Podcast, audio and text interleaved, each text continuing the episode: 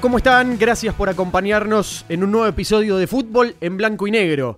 Lamentablemente nos toca encontrarnos nuevamente a pocas horas de una nueva frustración, de una nueva decepción, de otra eliminación de la selección, en este caso de Copa Oro, con lo sucedido en estos primeros dos partidos y ya la suerte sentenciada para el seleccionado bicolor. Momentos difíciles, si los hay, momentos complicados, duros realmente. Eh, aquellos momentos en los que parece que las adversidades se adueñan ¿no? de, la escena y llenan de incertidumbre el futuro de la selección. Va, ¿qué digo de la selección? Del fútbol guatemalteco en general, en realidad, ¿no? Que, que es el, eje de la cuestión. Eh, un fútbol guatemalteco cada vez más azotado, eh, cada vez más maltratado, de ver todo el tiempo que se ha perdido y de ponernos a pensar en todo lo que hay que cambiar y mejorar eh, para volver a soñar, ¿no? Para volver a creer, para volver a ser competitivos, que es realmente lo que ha perdido la selección en este último tiempo. Ever, querido, ¿cómo estás? Te iba a preguntar cómo estás en realidad, pero te veo, nosotros en Argentina diríamos, te veo con cara de pocos amigos. Te veo enojado, te veo decepcionado, más allá de esa sonrisita pícara que, se te desliza, pero digo, el, seno de la cuestión y tu gesto me hace pensar que, que, que, la desilusión es grande, ¿no? Sí, por supuesto, Mati. Eh, hay muchos sentimientos encontrados, desde frustración, enojo, ira. Eh, el manejo de las emociones es muy importante. Eh, es un libro también que te lo recomiendo. SOS, el manejo de las emociones. SOS, manejo de las emociones, listo. Un librazo realmente. No sé por dónde empezar. O sea, después de ver el partido de selección, el último, me incomoda más saber que sí se pudo haber hecho más sí. con lo que se tenía. O sea, si se pudo hacer una vez con la misma gente, con dos o tres variantes, era lo que se le pedía. O sea, uh -huh. eso era lo que se le pedía a, a, a, nuestros muchachos, a los que hoy en turno están con, vistiendo la, la, camiseta de la selección. Yo nunca me referí a esto, a esta camada como jugadores, eh, como todo el mundo lo, lo, lo decía, mediocres, malos. Creo que en el contexto todos fuimos mediocres por no lograr y alcanzar la clasificación al Mundial. Uh -huh. Malos lo, lo puedo discutir y lo voy a discutir con base. O sea, después de ver ese partido contra México, digo, la primera vez que México nos desnuda en aquel partido amistoso 3-0, sí. o sea, ni las manos metimos en 45 minutos. O sea, en esa versión me parece que fue mucho peor que la, que la de estas últimas horas. Totalmente. Contra México, o sea, no, contra el mismo rival. Digo, contra ¿eh? el mismo rival, o sea, un rival que tiene ya una base establecida, una forma de juego. O sea, México es eh, el obligado a ganar uh -huh. en cualquier circunstancia y encontrará las formas. Tiene ataque. A México le pasaba una cosa. No encontraba gol en sus atacantes y tuvo que nacionalizar a Funes Mori. Por ejemplo, sí. Por ejemplo. Y que lo está haciendo bien en Copa de Oro. Uh -huh.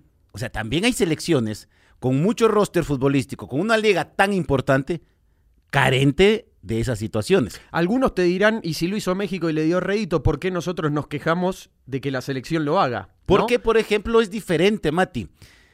Funes Mori, eh, de hecho, mmm, bueno, creo que nace en Estados Unidos, se va para Argentina, crece en la filial de, de River. De River.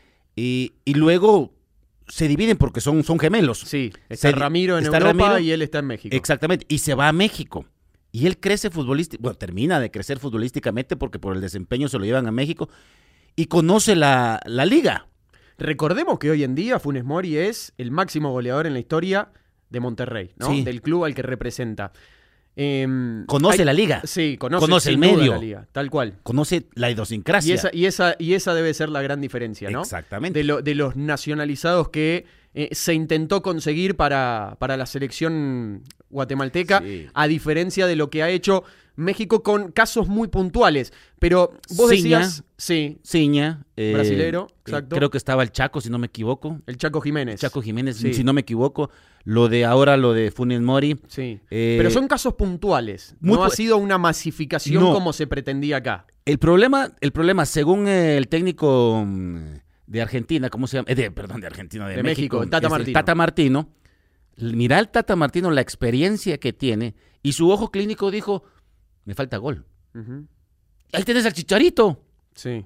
No, convoco a los que para mí andan en mejor momento. y para los que y, y convoco a la gente que para mí creo que me ha resultado un ojo clínico. O sea, no vas a. ¿Por qué hablo de México? O sea, obviamente porque acabamos de enfrentarnos. Sí. O enfrentarlos. Y, y pues no se vio nada diferente en un México que tuvo manejo al final del partido. Yo creo que Guatemala se fue desgastando físicamente porque trabajó fuerte. Sí, pero ese es otro tema en el que tenemos. Mira, vos decías, no sé por dónde arrancar. Yo traje varios disparadores, ¿no? Porque hay, hay tanto para analizar eh, de lo que deja un nuevo ciclo, ¿no? De selección, porque lamentablemente se ha terminado un nuevo ciclo. Y me ponía a pensar, y, después de decirte esto de, que te veía así como desilusionado, con cara de pocos amigos, pero te entiendo también, ¿eh? Te entiendo, porque digo, qué rápido y de qué manera tan, tan triste, tan deslucida, tan apática se termina eh, no solo el año futbolístico en cuanto a, competencias oficiales para Guatemala, sino un nuevo ciclo, porque ya se nos fue un, tren más, vemos cómo pasa el tren otra vez por la estación, el tren mundialista, y lo vemos pasar de largo muy rápido, ¿no? Se nos fue esa ilusión rápidamente. Y ahora lo mismo también con Copa Oro, una Copa Oro de la cual creo que lo, lo único que nos va a quedar o que va a quedar en el recuerdo es la invitación que sirvió para que no sean tres ediciones consecutivas sin estar en la fase de grupo, porque la realidad es que por mérito Guatemala no lo había conseguido ni siquiera jugando contra una selección que no está ni afiliada a la FIFA. Es que ese fue, ese fue, bueno, ahora ya centrémonos un poquito en nuestra selección, luego de la intro, para, para, poder canalizar un poquito, como te decía el comentario. Si vos vas a los números de Marini, no son malos o sea, no son malos. Fríamente vos decís, no perdió. Sí. O sea, no perdió en eh, cuestiones oficiales. Sí, sí, algunos partidos amistosos que fueron los que detonaron muchas, muchas circunstancias. Y la no clasificación. Eh, primero avanzar a la, a la fase a la fase siguiente de la, de la eliminatoria mundialista y luego la Copa de Oro. Que lejos de del ascenso de la Liga C a la B, que se, era una obligación, que era una obligación porque empezamos de cero, eh, lo hizo bien. El rival cuenta, por supuesto que cuenta. Por eso es, por eso es el enojo, la preocupación, por eso era la frustración. Porque si se pudo con México plantear un partido diferente, ¿por qué no tomar ese mismo riesgo? Primero contra México en Copa de Oro. No, pero el otro día. Eh, perdón, contra Salvador, perdón. Contra Salvador. Se tomó contra México. Y contra Salvador no se tomó un rival directo. Porque si vos, vos, vos ves, y como dicen los técnicos, vos vas a planificar tú temporada. Hay partidos complicados, estos, estos ganables. Estos. En la Copa de Oro tenés tres, tres partidos. El partido clave era contra El Salvador. Totalmente. Porque se peleaba el, avanzar a siguiente ronda. Y porque llegabas con chances a la última fecha contra este Trinidad y Tobago que no, no, no está lejos de ser aquel, nada que ver. aquel fantasma que revuela siempre en el fútbol de, Guatemala. De, de la Tapí, de, Dwight York. Pero quedaron lejísimos. Muy lejos. Hoy, en día es una realidad totalmente distinta, un, un, país que no tiene competencia oficial desde marzo. Mati, eh, o sea, yo, no quiero ver al revés el fútbol. Me puedo equivocar en, una, en alguna percepción y me puedo equivocar al tener esa percepción en el comentario que pueda dar. Sí. Porque para muchos hay jugadores que fueron importantes y para otros no. O sea, y vamos a, ahí de ahí en más viene el comentario y ahí viene esta plática. O sea, para vos algunos jugadores fueron importantes, para mí no, para mí eh, en otro lado, y ahí es donde vamos a, discutir. Pero eh, te decía, ¿por qué no planificar contra El Salvador diferente en la Copa de Oro? No tenés vuelta de hoja. El Salvador, desde el 2017, no pasaba a la siguiente ronda. Sí. De hecho, es la primera vez que gana los dos primeros la primera vez que gana los primeros dos partidos. Contra Trinidad, eh, el partido que, que, que fue la verdad, te digo, ese disparo socarón de Hernández que se le termina colando al arquero después de estar siendo figura. Y luego ese gol de, no te puedo decir de antología, un gol que pegan el paral, pegan el otro paral. Se barre de frente el jugador. Y le erra largo. Y le erra largo. El compañero de costado. Exactamente. Quiero que nos metamos en la, en la selección, en lo que nos ha dejado este ciclo, porque creo que, después de, de la salida de Amarini es momento, ¿no? De hacer una revisión de lo que han dejado estos dos años y cuatro meses. Te decía que te traje varios disparadores, a ver, dentro de los cuales igualmente, vos ya mencionaste uno, ¿no? Podemos arrancar por ahí, por los números del ciclo, pero mira todo lo que tenemos para hablar, la cantidad de jugadores usados, los objetivos que se hayan cumplido o no, el estilo o la forma de juego que por lo menos a mi Ahí- entender, nunca ahí- encontramos una ahí para- identidad. ahí para, porque creo que eso es el más importante. Porque si no encontrás identidad, si no encontrás el modelo, la forma, el sistema, porque el sistema te va a dar la táctica, el sistema es cómo, cómo querés jugar bajo ciertas circunstancias de táctica. Eh, ¿A qué va a jugar? O a- o- bueno, cuando llega Marini el 22 de marzo del 19, si no estoy mal. Ese es el debut. Ese es el- Él, él asume el 9 de marzo, pero debuta oficialmente el 22. sí, exactamente. contra Costa Rica. Contra Costa Rica, que ahí todavía estaba en el interinato. Sí. que ese partido a él lo catapulta para que sea ya el seleccionador. Pensemos también, negro, que venía la selección de un momento de, de- de mucha turbulencia, ¿no? Así arrancó el ciclo de Amarini después de los siete goles contra Israel. Eh, venía con eh, una, una espalda, eh, digo, una mochila en la espalda muy pesada.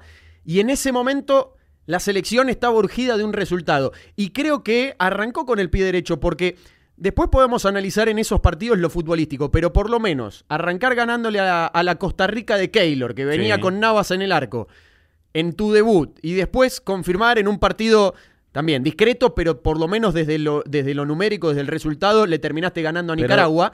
te voy a yo, decir creo que algo, te Mati. haci- yo creo que a la gente le dio cierta esperanza, cierta ilusión Pero de te- algo que después nunca se concretó. Pero te voy a decir algo, Mati. O sea, mira, hay que saber dónde estamos parados. Se le ganó eh, en un planteamiento defensivo con un gol de Chincota en un rebote. sí. Desde la ubicación de ese falso 9 que aparece Galindo, que te comentaba, Sí. en, en- en no función de él, pero que puede funcionar para un partido.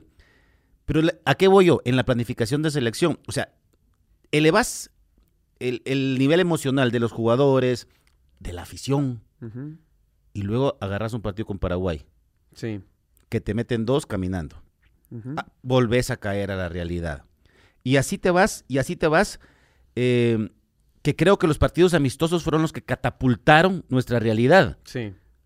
El siguiente partido lo agarras con, bueno, se jugó contra Puerto Rico, si no estoy mal en algunos apuntes que tengo por ahí, pero también el del Salvador catapultó a muchos jugadores negativamente. Sí. Yo creo que no era el momento. Mucha gente dice, hay que jugarlo. Sí, sí, sí. Sí hay que jugar contra los mejores cuando tenés a los mejores y ya tenés tu sistema bien definido. Porque hablamos de a qué jugaba Guatemala. ¿A qué jugaba Guatemala? No sabría decirte. Yo te diría no perder. Y creo que puede ser un- una buena definición. Y, y- Porque, porque realmente, si uno, a ver, si uno se pone a analizar lo que ha sido el ciclo de Amarini, es difícil encontrar una identidad de juego que, que digas, no, la selección busca esto, esto, esto y esto. Exacto. ¿Le puede salir o no le puede salir? Después eso, eso es otra historia y es parte del juego. Ahora, Ahora, pero nunca ¿Cómo- supimos a qué. ¿cómo, si por ejemplo, vos me preguntás ahorita, ¿a qué jugó la selección contra México? Te digo a ganar. Te digo a ganar. Porque estaban bien metidos los muchachos. Cuando uno habla metidos, un argot futbolístico metidos es estar concentrados, es, eh, es, eh, eh, saber que no hay mañana, barrerse a los pies, eh, ¿qué te diré yo? No dar pelota por perdida, estar compacto, ofender, llegar. Guatemala hizo los primeros tres o cuatro tiros de esquina del partido, Sí. porque estaba encima. Entonces, ahí sí te digo, jugó a ganar. Pero también el riesgo de jugar a ganar lo llevó a cometer errores que, les- que, que paró aprovechando México por su prioridad futbolística. Me pediste números, te doy números, dame. por supuesto. Después me gustaría que hagamos foco en, en un análisis más frío de los números, porque a veces el número en concreto te, te- te de- aparenta decir algo que en realidad no es tan así. Sí. ¿A qué me refiero? Son 23 partidos los que, los que dirigió, 13 amistosos, 10 oficiales, 14 triunfos, 6 empates, 3 derrotas Sí. contra México, Paraguay y Panamá. Que uno ve esos números y dice, che, bueno, perdió 3 partidos nada más. O sea, dirigió 23, perdió 3. No me parece malo. Claro, pasa que después tenemos que entrar a hilar un poquito más fino en cómo fueron esos resultados. 58 goles a favor, 9 en contra. Ves Sí. esos números y decís, che, mirá, mirá la cantidad de goles que hizo, casi no le convirtieron. Está bien, ¿A quién se los convirtió? Claro, exacto. Yo creo que hay que hacer foco en, esa, en, ese de- en esas cuestiones, ¿no? Pasando por los objetivos, recordemos, el ascenso a Liga B, que era una obligación, realmente era eh, una obligación y una necesidad que se concretara y se diera como se dio, goleando en todos los partidos. Recordemos que jugó contra Anguila y contra Puerto Rico, dos partidos contra cada uno.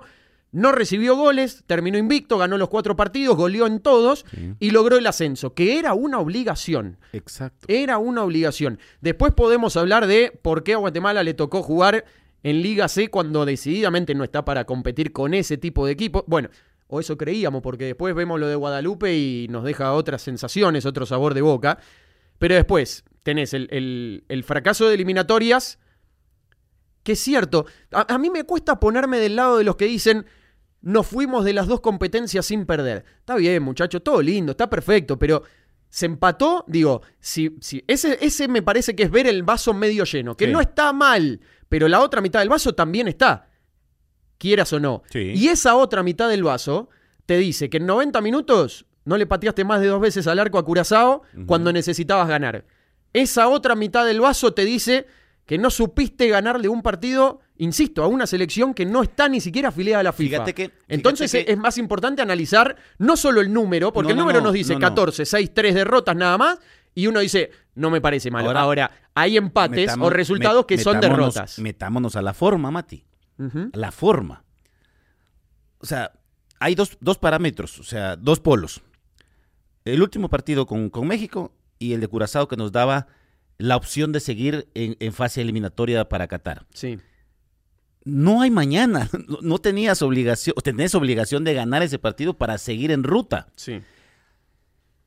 A Curazao se le da la facilidad de jugar en Guatemala, en canchas eh, muy buenas, Sí, contra Cuba. contra Cuba, contra mm, Islas Vírgenes Británicas, creo que era- que era el otro, Puede ser. no me recuerdo, eh, Sí, porque con, Trébol. Sa- con San Vicente juega en, en, en San Vicente, digamos. Eh, eh, y bueno, y luego el partido más importante, si se le brindó esa cancha, ¿por qué no decirle juguemos, juguemos de local? O sea, ser un poco más pícaro en ese aspecto. Ahora, si no, no te presto tus canchas, mira, porque ese va a ser un tropiezo para Curazao. Ese hubiese sido un tropiezo para Curazao. Mira todo lo que se juega, la planificación. Por eso digo, la planificación. Eh, ah, no, está bien, démosle. Vamos a pasar. No pasa nada. Curazao se le gana. Ahí está el resultado. Y la otra es la forma como, como, como planteas el partido. Mira, a veces la, la- la filosofía de algunos técnicos, en este caso no de algunos, en este caso de Amarini, porque el- el- yo no le voy a quitar o a eximir de la responsabilidad de este fracaso porque él estuvo al mando Sí. no de otros años. O, o no de lo que pasa en la liga, que eso va a ser para otro programa. Eh, es cierto que hay que preocuparse. Por ejemplo, eh, tiene jugadores altos. Evitemos las pelotas eh, paradas cerca para que nos puedan centrar. Que son rápidos, bueno, el 2 contra 1, hay que ser el 2 contra 1. ¿Y nosotros? O sea, ¿qué tenemos nosotros? La preocupación de que son altos, de que son veloces. ¿Y nosotros? Lo que pasa es que siempre no- nos pusimos a pensar a lo largo de este ciclo en el rival que había enfrente. Por eso. En qué iba a proponer el, el de enfrente y no en Pero- nuestra idea. Pero Mati, por Dios, ¿cómo? Es cierto que tenés que, te- que preocuparte, por ejemplo, decir, bueno, por acá tienen salida rápida, fulano, usted no me engano. Dos jugadores te pueden hacer la diferencia. Utilizas una marca, una marca zonal. Una marca zonal. Y luego hay que atacar, hay que llegar, que se preocupen ellos también por nosotros, hay que hacer goles. De esos 59 le, le metiste 10 a 10 a Anguila, Sí. 10 a San Vicente también 10 a ahora San poco. Vicente. Pero está bien, lo tenían que hacer. Y te digo, no sé si tenían que hacer más, porque se falló un montón. Por eso te digo, yo creo que e- es, es muy relativo analizar solamente lo numérico sin contextualizarlo, sin ponerlo Sí. en, en- en ¿Cuánta- situación. ¿Cuántas alineaciones eh, eh, repitió Marini? Nunca. Ninguna. Entonces utilizaba, Jamás, jamás repitió un equipo. inclusive no llamaba a jugadores que le habían dado por ahí un buen, un buen rédito en algunas eh, oportunidades porque había que poner a otros. Si no estábamos para experimentar, los partidos preparatorios para entrar a la fase que realmente era la que los- nos interesaba era para poner uno, dos, tres, cuatro, decir, este me actuó de diferente forma, este me dio resultado, me dio resultado, me dio resultado, agarro a estos y obtengo, no la selección B, Sí. sino una opción. eh, eh, Ya decís vos, bueno, este me falló en esto y esto y esto, pero me puede servir. Que haya utilizado más de 50 jugadores en estos dos años y cuatro meses, ¿es bueno o es malo? ¿Es positivo eh, porque, le, porque le dio chances a, a muchos, a más de los que habitualmente se le daba quizá en ciclos anteriores? ¿O es malo porque eh, eh, utilizó muchos porque seguramente no encontró nunca los intérpretes que quería? ¿Cómo lo leemos? Mira, ya me va a regañar producción, pero es que me agarro la cara a veces porque te juro, me, pica, o sea, hay cosas Sí, que... sí. Mira, ¿a quién quieres, con quién querés quedar, con quién querés quedar bien? Hmm. En un proceso de decir, bueno, yo utilicé como jamás en la historia se había utilizado, 55 jugadores, por decirte algo. Sí. Es porque no encontrás el balance. Es porque no encontrás rápido el balance. También es cierto, hay jugadores que... Se no hay jugadores. Los jugadores de selección nacional que llegan a selección es lo mejor que tenemos en la liga. Hmm. A ojo del técnico. Sí. Entonces, no tenés que llegar a enseñarle ciertas cosas porque vas a perder el tiempo. Ujú. Tenés que utilizar el salón, videos y práctica. Y se acabó. Y el que no encaje, y, y puedes decir, ahí me estoy contradiciendo. No. No porque si le diste la oportunidad 30, tenías que hacer el ah, a 50. Ah, bueno, estos quedaron fuera por ellos, por indisciplina, por esto, por lo demás. Ellos, yo les di la oportunidad. Entonces escojo mi grupo de 30 y les doy continuidad, y continuidad, y continuidad. Y si alguien quiere entrar al puesto del otro, se tiene que romper más el ortopédico que, que el que está de titular. Porque así es, o sea, si a mí me dan la oportunidad, o sea, te lo estoy diciendo, o sea, de- como jugador, te dan la oportunidad de ser titular en una selección, pues no vas a jugar un partido sabiendo que te pueden comer el puesto. Vas a jugar el partido como que fuera cualquier final. ¿Y no será que también, digo, el nivel de los jugadores no Eh, ayudó para que, la, para que el entrenador diga, bueno, Algunos, no, la sí. verdad que de estos, de los 50 que he convocado, o más de 50 que a lo largo de mi ciclo he convocado, hay 20 que decididamente me rindieron muy bien y no pueden faltar. ¿No será que quizá tuvo que buscar tanto Sí. y, y- y podemos volver a incluir, ya hemos hablado largo y tendido, de hecho le hemos dedicado un episodio entero a eso, Sí. eh, hablo de los nacionalizados, digo de, me refiero, buscar, buscar en la liga, buscar afuera, lo que quizá desde lo futbolístico no encontró en respuestas de, de los elegidos. Pero fíjate que eh, entiendo que el, el primer eh, gran vacío es nuestro centro delantero. Sí. O sea, el primer. Y jugamos siempre con un hombre. Siempre con un hombre. O sea, a mí me hubiese gustado ver a la selección con dos, Sí. con dos arriba, que se puedan ayudar. Lo del LOM, el mejor partido del LOM fue contra aquella victoria 2-1 de, Pana- de contra Honduras. Honduras. Pero ese muchacho tenía que tener ocho días de recuperación. Se mató solo. Y el resto, contra México igual. Lo de Luis Martínez la vez pasada contra Salvador. ¿Qué, qué, qué puedes hacer si jugás solo? O sea, hay 10 que juegan un partido y uno que está jugando otro partido adelante. Y así fue nuestra selección. Entonces, ahí nos hacía falta algo. Ahora, yo, me pregunto, o sea, lo de Matan Peleg, Matan Peleg, Ujú. no le vi algo extraordinario. Porque tenemos al Pelón Robles. Y va a buscar a alguien en un puesto que tenemos cubierto. Creo que nos costaba más por el lado izquierdo, eh, sin ser mala gente que hay con Moy, que Moy siendo lateral se usaba más de central, pero por la forma de, de que jugaban algunos muy seguido con, con Amarini, se fue diluyendo. Y lo de Yanes que lo mató en aquel partido, y de ahí no lo volvió a utilizar. Lo mató de una vez, o sea, esa aquella cosa de no me sirve, no me sirve. Hubo jugadores también que lo mataron y siguieron ahí, y siguieron ahí. Entonces, ya es capricho, gusto, no sé, porque no estoy en, en, eh, ni vos ni yo estamos en la mente de Amarini. Sí. Pero creo que fue un poco de terquedad jugar muy defensivo siempre, muy defensivo. Sí, yo creo también que todo técnico tiene sus, sus jugadores, ¿no? Sí. Que podríamos, entre comillas, ¿no? Sus jugadores, pero aquellos eh, jugadores predilectos siempre del gusto y del agrado de- del técnico, más allá de quizá lo- los momentos eh, de sus rendimientos individuales, ¿no? Pero digo, hay jugadores que, que han estado siempre o casi siempre desde la, desde la llegada de Amarini, eh, y en este sentido podemos nombrar, por ejemplo, a, a Pinto, a Sí. Gordillo, al Salamá, al OM, que realmente es eh, una inclusión suya dentro, Sí. de- dentro del equipo, eh, Sarabia, podemos nombrar también en aquel inicio de, de ciclo, porque después es cierto, ahora lo tenemos a, a, a Matán Pelec mucho más en el radar, pero en, en su momento parecía que era Wilson Pineda. Y era Sí. Wilson Pineda y no hay otro cuatro, no hay otro lateral derecho. Alternaba con Robles, pero a veces a Robles también lo improvisaba por izquierda. que Entonces, hay algunos jugadores que han sido eh, de, de- de la mano de Amarini. Eh, ¿Y los podemos destacar como aciertos o no en selección? Porque Mira que me voy a acomodar bien para Por favor, sí. Para contestarte. ponete, porque- ponete cómodo. Sí, ponete cómodo porque ya, ya te noto que te, te estás poniendo un poco nervioso. Cuando te, voy, te eh. voy nombrando algunos puntos que siguen siendo dentro de los disparadores que te iba a decir. Yo te dije, traje mucho como para que dialoguemos. Y hago hincapié en esto. Es tan largo el tema selección que no sé si nos va a alcanzar No, no solamente el episodio de hoy. No, no creo. Yo creo que lo rescatable es en que encontramos a un, tal vez a un LOM, como, no sé, la verdad no sé ni la edad del LOM. Imagina lo que te digo. Hmm. Como para decir, eh, está ahí el, empezar a la- el, el futuro de un, de un centro 9. Me gustó porque tiene esfuerzo, eh, tiene ganas, tiene ambición. Hay que, hay que trabajarlo en, en algunos aspectos eh, de orden de posición, pero de ahí está para, para pulirlo. Yo, creo, yo creo que esa, la, la gestión de Marini sería eso. Ahora, lo defensivo, porque vos te das cuenta que lejos de la indisciplina que pudo haber cometido tanto Galindo como Aparicio, cumplieron un castigo. Y creo que ese castigo lo llevó más allá a Marini a la selección nacional.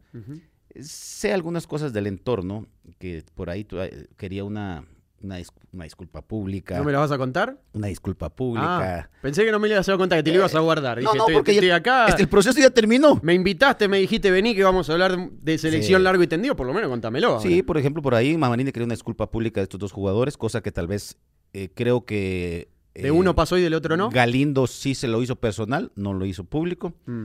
Y APA pues no se, no se disculpó públicamente. Ahora, a lo que voy es, si yo me voy a disculpar públicamente es porque voy a evitar una sanción. Pienso, no sé si pensás lo mismo. Ahora, si me suspenden, estoy pagando, la, estoy pagando mi, mi error. Y lo estoy pagando. Entonces, ahí va implícita una disculpa, acepto.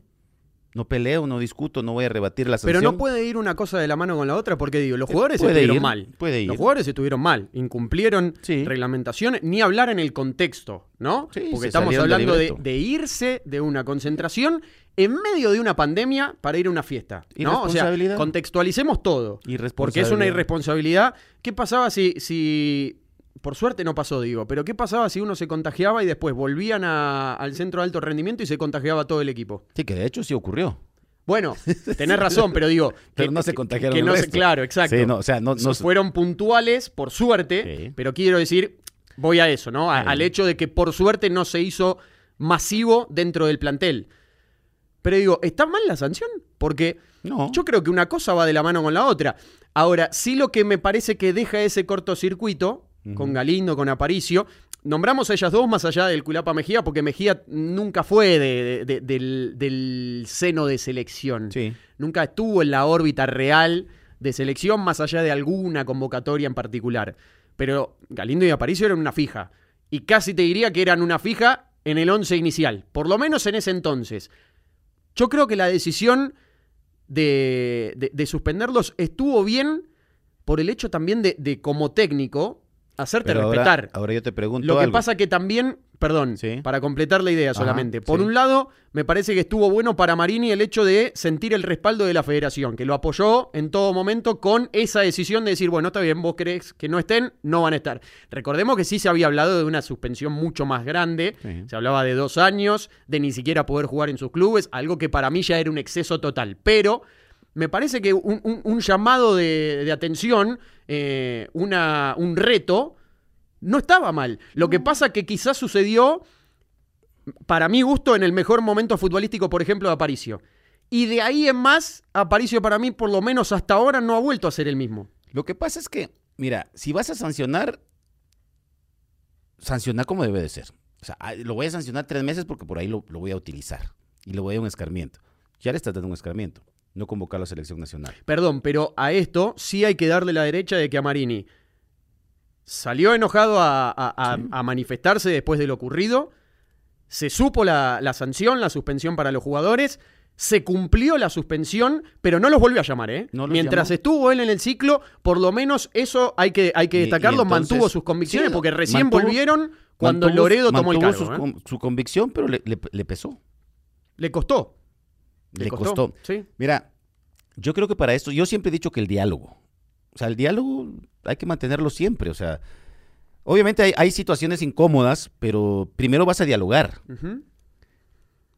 un diálogo interno con esos jugadores, sabiendo que son utilizables, sabiendo la carencia de jugadores, o sea, mira, no me estoy yendo, yendo, mejor dicho, a defender, pero con los ojos cerrados a, a Galindo, a Alcuilapa y a Aparicio. No, no, no, no, no, no. No, o sea, sé que cometieron una falta, sé que hay reglamentos, sé que hay sanciones, sé que se comieron la sanción, sé que se les echó mucha culpa eh, públicamente. eh, actuaron mal totalmente. Pero, El momento futbolístico había que equipararlo un poquito.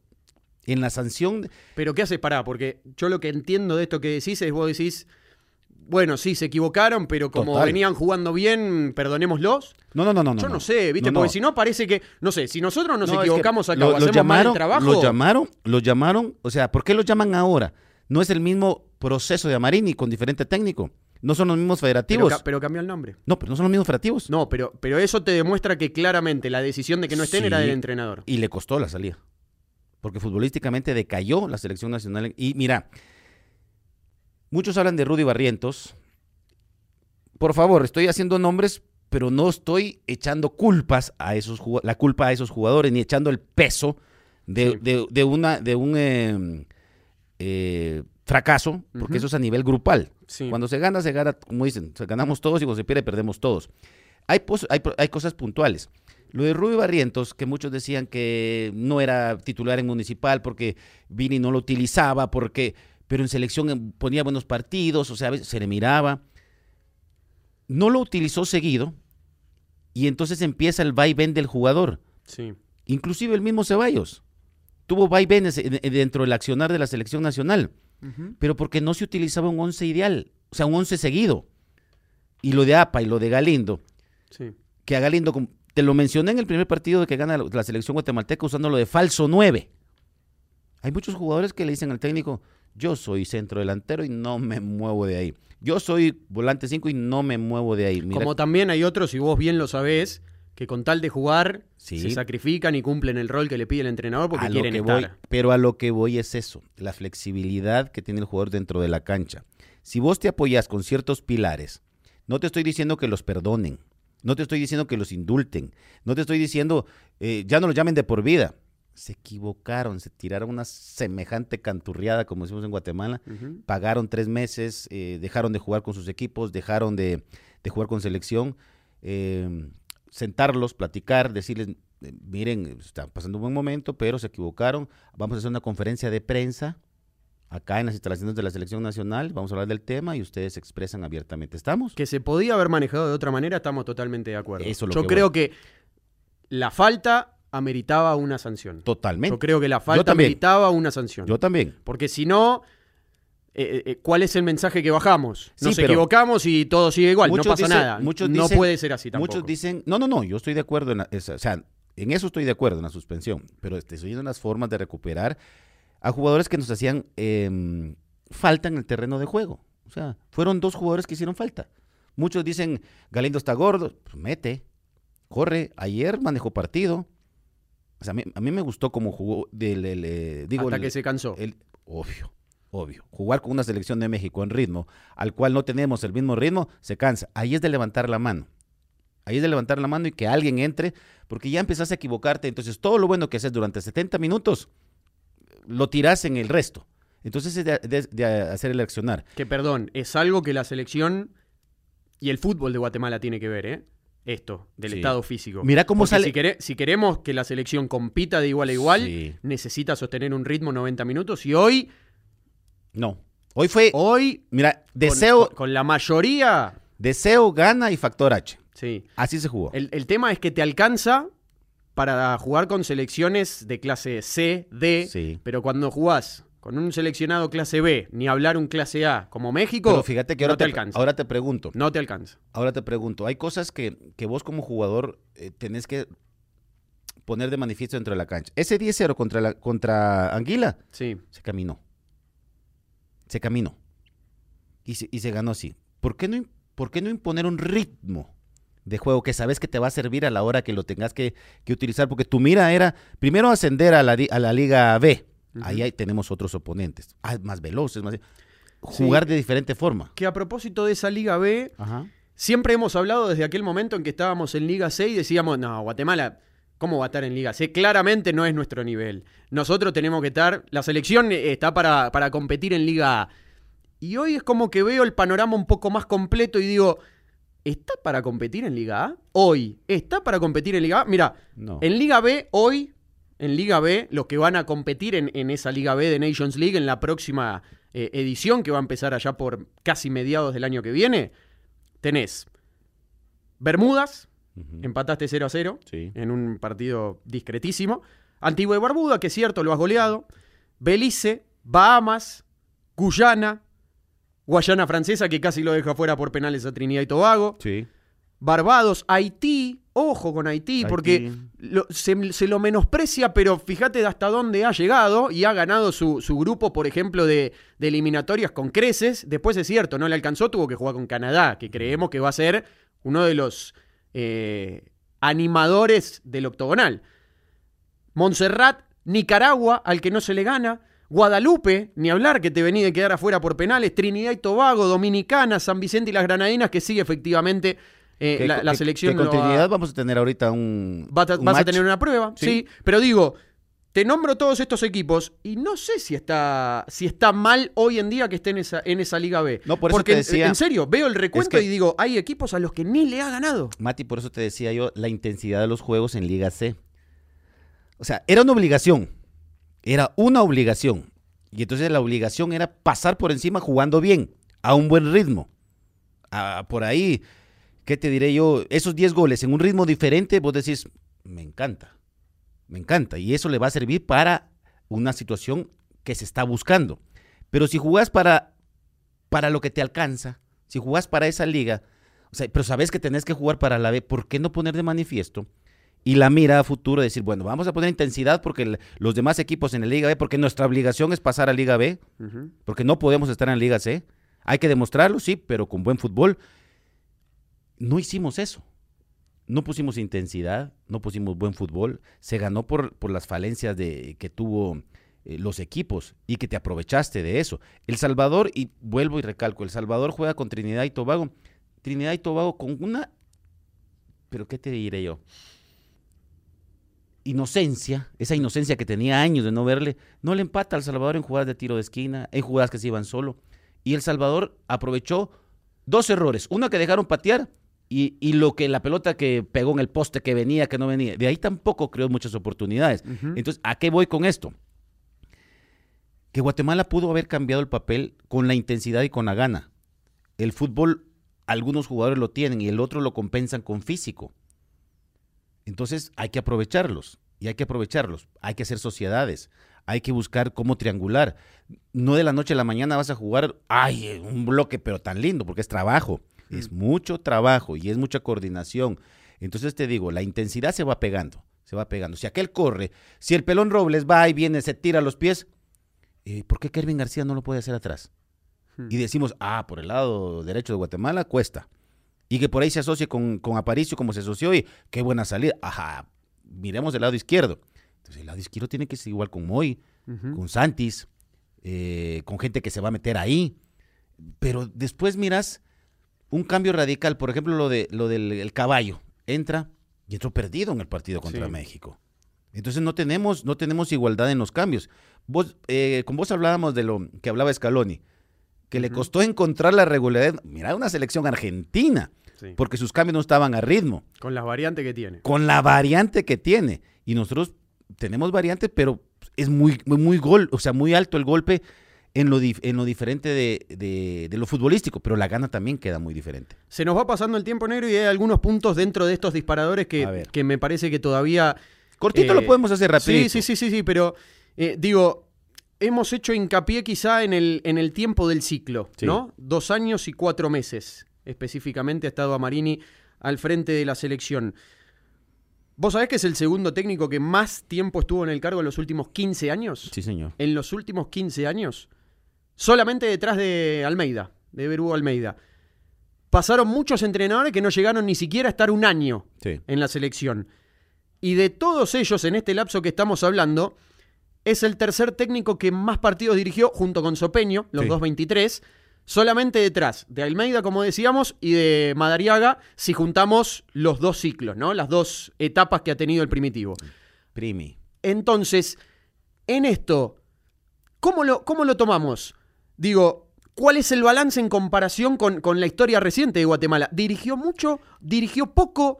Yo Eh, creo eh, que... fue, fue, estuvo bien el tiempo, quedó corto, porque digo, si miramos para atrás, tampoco es que el resto de los, de los, de los seleccionadores hayan tenido ciclos de 4, 5, 6 años, que vos digas, bueno, no, la verdad que no le dieron ni tiempo.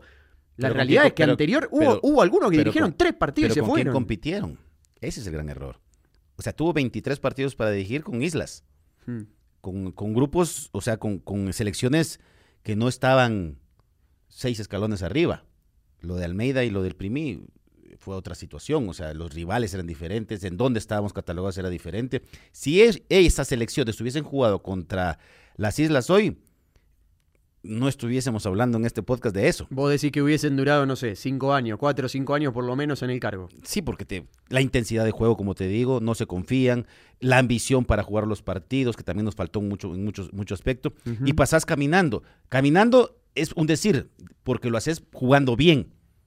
También habían, eran otras selecciones, pero mantenían una regularidad en sus, en sus 11, 11 iniciales y eso daba resultado. Totalmente. Mirá esta comparación del primer equipo de Amarini y el último. Sí. Los 11 que utilizó. El primer equipo, Hagen, Llanes, Tato López, Pinto, Gallardo, Chincota, Sarabia, Contreras, el Salamá, Galindo y Vargas. Eso fue en aquel partido contra Costa Rica, Sí. ¿no? En el, en el partido inicial. El último 11 de Amarini, es decir, contra Guadalupe. Hagen, Peleg, Gordillo, Pinto, Moy y Robles. Línea de 5. Lo mismo que en el debut. Sí. Ceballos y Domínguez, Flaco Martínez, Lom y Salamá. Repitieron solamente tres. En dos años y cuatro meses repitieron del primer al último equipo solamente tres jugadores. Hagen, Pinto y Salamá. ¿Qué Es- nos dice esto, no? Porque Porque él no encontró nunca el equilibrio. Exacto, ¿no? Nunca Creo- encontró el Y equilibrio. creo que nunca terminó de encontrar el equipo, tampoco. O por lo menos una base concreta del equipo. No, eran Más allá de que tres quizás se podían... jugadores. Con se- tres jugadores no es una base. Por eso te digo, pero nunca, nunca pudimos decir de memoria ocho jugadores de selección. Nos tocaba los partidos y a veces, ahora quién va a entrar por este lado. O sea, teníamos que esperar el último momento. Antes sabías de antemano, como, como gente de fútbol, como periodista, Sí. sabías, este es el listado. Y no porque se filtrara. Porque sabías que la regularidad de los jugadores te lo iba a dar. No encontró el equilibrio nunca en una alineación y eso no le dio regularidad a sus propios jugadores. Eh, la filosofía también de, de jugar muy defensivamente. Sí. Esas son las responsabilidades que tiene Marín. Nos queda poquito ya. eh, hago foco en, en dos cuestiones. A mí particularmente, que no soy guatemalteco, pero que sí hace un par de años que vivo muy de cerca la actualidad de- del fútbol de Guatemala, me dolió y, y- y me- m- no me gusta ver cómo catalogan a, la selección de Guatemala o al fútbol guatemalteco en, países aledaños, en países cercanos. Eh, caso México, caso El Salvador. Digo, el, el destrato que ha sufrido la selección por lo que ha sabido mostrar. Eh, he escuchado el otro día, Guatemala está incluso por debajo de la mediocridad de los equipos del área. Dicho por medios mexicanos. Ni hablar el otro día, en la previa del partido con El Salvador, también. Los salvadoreños haciendo hincapié en lo, en lo mal que está Guatemala. Digo, ¿qué- no, Mira, no, no, no les duele esto. lo de no les duele, lo- no lo- les llama, no, Ah. no- no les, Obvio. no les activa el, el fuego interno de decir, Obvio, ah, sí, molesta. piensan esto. Molesta mucho. Mira cómo vamos a dar el... molesta demasiado eh, externamente. Si a vos te molestó, imagínate lo que nos molesta a nosotros. Al jugador le molesta igual. Solo que la forma de, de demostrarlo es muy diferente. Claro, pero falta rebeldía. Uno ve después el partido contra El. Salvador Totalmente. y, y pero a mí esa me daba rebeldía, la sensación de que fueron a cumplir. esa rebeldía, Mati, yo no te la puedo dar. Ese es el fuego interno que vos tenés que sacar. Es tu personalidad. A quienes les metes una cachetada y te ponen el otro lado. A quienes le vas a meter una cachetada y te meten un trompón. Hay un entrenador en Argentina que antes de un partido importantísimo, los medios salieron a decir, no tiene ninguna chance, se va a comer cuatro, eh, va solamente a pasear. ¿Qué hizo el, el técnico? Empapeló el vestuario con todos esos anuncios, con todos esos mensajes y dijo, esto es lo que piensan de nosotros, esto es lo que creen que va a pasar. Vamos a demostrarle que no vinimos a pasear. Sí. Y terminó ganando ese partido. Mucho tiene que ver la personalidad, aunado la capacidad, aunado la aptitud y la actitud. Imagínate, teníamos la discusión con un compañero de trabajo de la aptitud y la actitud. Que si carecen de las dos, estamos fritos. E- y eso lo, esa es una psicología que se debe aplicar en lo personal y trasladarse a lo grupal. Yo entiendo que vos no entras a la cancha y estos muchachos no entraron a la cancha a perder. Pero les faltó personalidad. Les faltó un poco de más garra. Eh, tal vez lo que pusieron no fue suficiente para lo que ameritaba la situación en, en- en la que estaban. ¿Sabés qué sensación me deja a mí, A ver. Negro? A mí me va a quedar la espina de este ciclo de que la selección no se animó a más. Sí. Que, que- que tuvo la posibilidad y que no se animó a más. Y me queda esa sensación de no haber visto a la selección animarse a, a más. A decir, podemos. A decir, bueno, perdido por perdido, bueno, pero vamos, vamos, vamos a, vamos a, ¿Sabes- a ponerle sabes garra, vamos a ponerle Y gana, vamos a otra poner... cosa y no sabes, no, no sé si A mí me va a quedar esa espina siempre. que se menospreció por momentos a las selecciones, a los caribeños, Sí. Y que después no te alcanzó el tiempo para revertir eso. Lo que pasa que Porque todo aquí era, Guatemala es mejor. Sí. Guatemala Eh, lo que pasa es eso, es el, el- tiene que pasar. el mensaje engañoso de saber que le hacemos 10, 5, 7, 8 a diferentes equipos que claramente Aquí la, son aquí la menores. obligación era, sí, tenés que ganar, pero jugar bien. Ujú. O sea, gustar. Lo que pasa que sirvió eh, como un espejismo. O sea, no, no- nos comimos, y digo nos, porque digo el, Y el global, y eso llevó, nos, nos terminó engañando. y eso llevó al comentario de algunos desadaptados en el micrófono, ya sea de México, con México siempre ha sido eso. Sí. Y El Salvador, pues, no tiene mucho que hablar hasta, hasta ahorita. Y no me refiero a los salvadoreños como público en general, ni a los jugadores, sino a los que son al lado del micrófono, eh, que ya tienen... Ese, ese periodista salvadoreño fue un viejito, con todo respeto. Primero hay que llegar también a esa edad para, para estar ahí, pero Sí. me refiero que ya también el pensamiento es, eh, es un poquito ya retrógrado. Tu- eh, Salvador, que se recuerda que tuvo que pasar muchos problemas de, de los amaños, de la reestructuración, Sí. del técnico Salvador, el mexicano de los Cobos que transformó el fútbol mexicano con todas las dolencias y ahora que llega pues este Hugo señor Pérez. Hugo Pérez, que su trascendencia fue en Estados Unidos. Sí. Eh, negro, se nos ha ido el tiempo, pero como te decía, ¿no? Da, da la sensación de que la selección. No, nos queda tanto por hablar, me han quedado un, mi- un millón de cosas. Eh, ¿Quién puede llegar a ser el, el próximo? Ya se empiezan a barajar nombres. Y digo, no es un tema menor, ¿eh? Porque quizá, eh, y esto ya lo vamos a dejar seguramente para el próximo episodio, entre otras cosas que también tenemos preparadas, y que me, han que- me quedaron un montón de cosas, ¿eh? A vos te Pero- quedaron ahí, me quedaron aquí. Olvídate.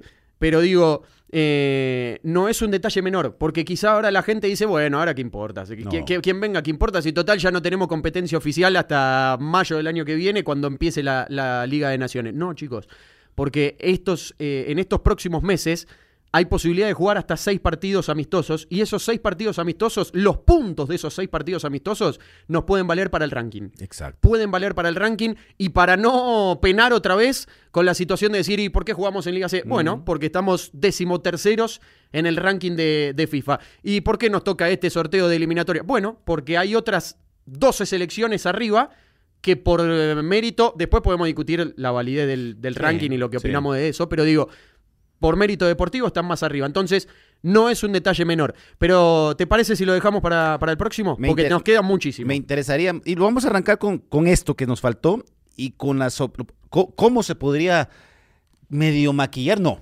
cambiar, Hay tanto que a cambiar. cambiar una estructura que cambiar. que se puede cambiar para que el que ve- venga en su momento, ya sea extranjero o nacional, pues encuentre una estructura diferente en la que se pueda apoyar y no hacer lo mismo que hicimos hasta este momento. Te veo acá la semana que viene. ¿Listo, señor?